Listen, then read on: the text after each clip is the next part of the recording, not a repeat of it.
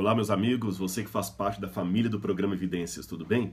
Eu estou daqui a pouquinho saindo para o aeroporto, mas eu queria deixar rapidamente uma mensagem de esclarecimento aqui a todos aqueles que acompanham o programa Evidências, porque no último programa eu tive uma matéria sobre o vinho na Bíblia.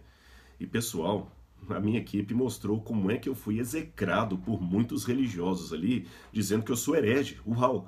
Pela primeira vez eu recebo o nome de herege, não porque eu estou defendendo a guarda do sábado, ou porque eu sou adventista, mas porque eu defendi a abstinência entre os cristãos. A Bíblia não diz isso. Ora, o óbvio lulante. No programa Evidências eu deixei bem claro que não existe na Bíblia uma passagem dizendo não beberás. Também na Bíblia não tem nenhuma passagem dizendo não escravizarás, não usarás droga, não é, terás a mulher como é, pessoa inferior. Não existe nada disso na Bíblia. Então agora eu posso marginalizar os negros, posso inferiorizar a mulher, eu posso agora também usar drogas. Cuidado com isso. Eu não faço porque a Bíblia não proíbe, ou eu faço porque a Bíblia não proíbe. Essa hermenêutica do eu faço porque a Bíblia não proíbe é muito perigosa. Outra coisa que eu fiquei preocupado foi com o espírito assim bem, como eu diria, agressivo com o que alguns falaram. Olha, enquanto ele fala de arqueologia, tudo bem, mas essa teologia dele é, está contaminada pela igreja dele que absteme. Não ouçam o que ele está dizendo. Eu gosto de um vinhozinho mesmo, não tem problema. Olha, às vezes, em alguns comentários, eu me senti mais respeitado por alguns colegas ateus e agnósticos que eu tenho do que por pessoas que se dizem irmãos religiosos. Então, sabe, eu acho que a gente tem que respeitar a opinião do outro. No programa, de, ma de maneira alguma, no programa Evidências, você me viu falando de maneira panfletária, esses idiotas que bebem, esses apóstatas vão para o inferno. Não, eu apresentei o que eu acredito. Não deturpei a Bíblia. Eu não coloquei palavras na Bíblia. Eu falei que a palavra yaim em hebraico, a palavra uh, oinos em grego, às vezes ela é dúbia, e mostrei fontes dos autores romanos. Mas deixe-me apresentar pelo menos alguns poucos pontos aqui, não para multiplicar é, argumentos, mas apenas para vocês entenderem que eu não falei uma bobagem. Uma das coisas que foram ditas ali por pessoas que eu acho que sabiam o que estavam dizendo, porque se diziam quase especialistas em vinho, é que não tinha como produzir vinho não fermentado naquela época. Que a uva, se deixar ali, se você até no copo acabou de espremer, dizia alguém lá, ela já fermentou. Parece que é um negócio assim, uau, não tinha como produzir vinho não fermentado. Ah, era impossível eles saberem produzir vinho fermentado, que a técnica de pasteurização não tinha sido inventada ainda, Louis Pasteur não tinha nascido. Bom, em primeiro lugar, quem diz isso está equivocado. Existe um livro, vou mostrar aqui para vocês, eu só tenho, infelizmente, em e-book, Wine Science, tá bom? Esse livro aqui não é um livro de religião, não é um livro teológico, nem sobre a Bíblia. É um livro apenas que ele trata sobre a ciência do vinho. E tem, são vários autores aqui, especialistas em vinho. O, o editor aqui é o Ronald Jackson, e é um livro acadêmico. Na quarta edição tem uma parte sobre a história do vinho. E ele ali menciona uma coisa muito interessante, que é o chamado Semper Mustum, Semper Mustum. Vou soletrar se você quiser depois procurar na internet. Semper é S-E-M-P-E-R Mustum. M-U-S-T-U-M. Semper Mustum é uma expressão latina usada para aquela técnica que os romanos tinham e que é testemunhado pelos especialistas em produção de vinho, de ter vinho não fermentado durante todo o ano. Eles conseguiam fazer isso sim, tá bem?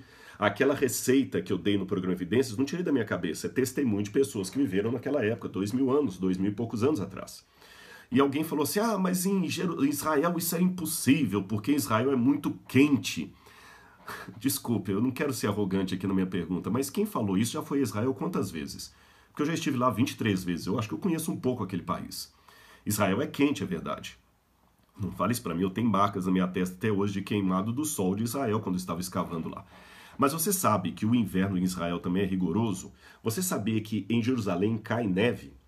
Quando faz frio em Israel é para valer mesmo. E aquele processo descrito dos antigos ali, de imediatamente após a colheita da uva, que era ali na boca do outono, você aproveitar o inverno, enterrar é, hermeticamente fechada com cera, funcionava em Israel. Eles podiam fazer isso tanto em Jerusalém como em Roma, porque logo depois da colheita, terminava o outono ali que já era mais frio, Vem o inverno, você conseguiu o processo. E como eu disse, não sou eu que estou inventando isso, são pessoas que são especialistas em vinho que testemunham que os, os antigos gregos e romanos tinham essa técnica. Sobre o judaísmo antigo, É, alguns querem comparar o judeu hoje bebe vinho, então naquela época podia beber também. Primeiro, isso é um erro de anacronismo, tá certo? O judeu hoje também usa é, terno preto, o judeu racídico, e naquela época de Jesus não usava um terno preto. O rabino judeu de hoje não é necessariamente rabino da época de Jesus. Você tem os judeus aí com muita influência da Europa. E outra, é, o que eu posso pegar de mais próximo daquela época que não seja a fonte bíblica seria o Talmud uh, dos judeus. E o Talmud, depois você pode procurar na internet aí, o Talmud tem várias é, é, é, formas do Talmud na internet disponível, e você vai procurar dois tratados no Talmud. O Talmud é o antigo tratado dos judeus. Ele tem o Shabat 77 e o Pissahim 1086. Shabat 77, Pissahim 1086. Por quê?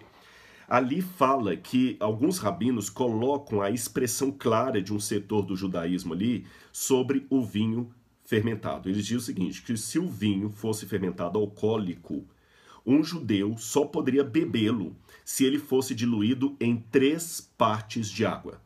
Ou seja, tinha que ter mais água do que vinho. Se ele não bebesse esse vinho diluído em pelo menos três partes de água, ele se contaminaria e ele não poderia ser abençoado. Ou seja, aquele vinho que não estava diluído em água não podia ser abençoado e a pessoa que o tomasse era contaminada. Isso está lá. Na Mishnah também fala isso, que o vinho fermentado não era digno de ser apresentado diante do Senhor. Aliás, aquela questão que eu falei do vinho ser usado para a purificação da água, aqui eu tenho o livro de Lawrence Steger e de Philip King. Philip King é professor do Boston College e o Lawrence Steger era professor da Universidade de Harvard. Eles falam justamente aqui na página 101 a respeito do vinho como sendo um elemento para purificar a água. Então aqui eu já estabeleci para você novamente. Eles tinham como ter o vinho não é, fermentado todo ano. Aliás, até uma coisa que eu esqueci de mencionar, no Talmud também tem uma prescrição lá que fala sobre o vinho uh, mevuchá. É, mevuchal é o, é o vinho que ele, antes de, quando ele era tirado da uva, eles ferviam, não confunda ferver com fermentar, eles ferviam, faziam aquela borra, aquela pasta de uva passa, e era essa pasta que ficava não fermentada e que misturavam com água e colocavam é, mel para dar às crianças durante todo o período ali, tá bem? Isso é tudo coisa antiga. Estou mostrando a Mishnah fala sobre isso aqui. Pergunte um judeu sobre a prática do mevushal, é, essa, essa prática do vinho mevushal, que era o ferver o vinho. E uma última coisa também que eu queria dizer para vocês. O que mais me preocupa, sabe o que, que é? É que você sabia que teve um artigo publicado, depois você procura na internet aí, na New York Times, do dia, anotei aqui, do dia 1 de agosto de 2010. Esse artigo faz uma menção de uma pesquisa feita nos Estados Unidos acerca do índice de alcoolismo entre clérigos e pastores. Você sabe que as igrejas protestantes, originalmente, elas eram abstêmias. Então isso não é invencionice de adventista, não. Se você fosse ver os primeiros batistas, os primeiros presbiterianos, uh, eles não bebiam. Os metodistas não bebiam. Eles eram abstêmios. Depois, a partir dos anos 60, mais ou menos, muitas igrejas americanas passaram por, um período de liberação da sua teologia e começaram a ter práticas que antes não havia, entre elas essa prática do beber social e assumiu-se. A Bíblia proíbe a embriaguez, mas beber de vez em quando não tem problema. E muitas, e verdade, eu conheço muitos pastores evangélicos que bebem. Aliás, eu já dei aula numa universidade não adventista de teologia e tive que substituir um pastor, não vou falar de qual igreja, que ele estava com problemas de alcoolismo. E lá naquela época eu lembro do pessoal falar do problema de alcoolismo entre pastores daquela igreja ali. Estava afastado para tratar contra o alcoolismo.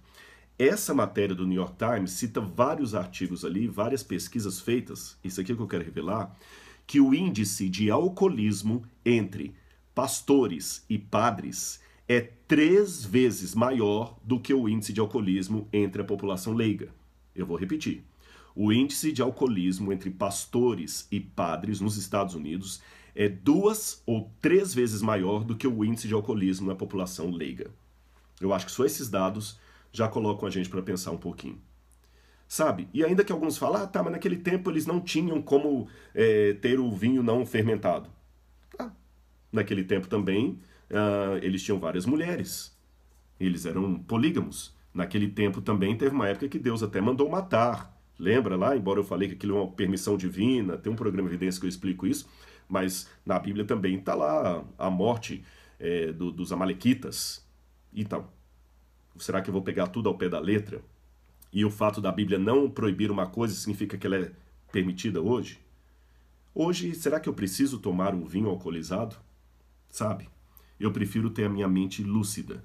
Eu prefiro estar cheio, não de vinho, cheio do Espírito.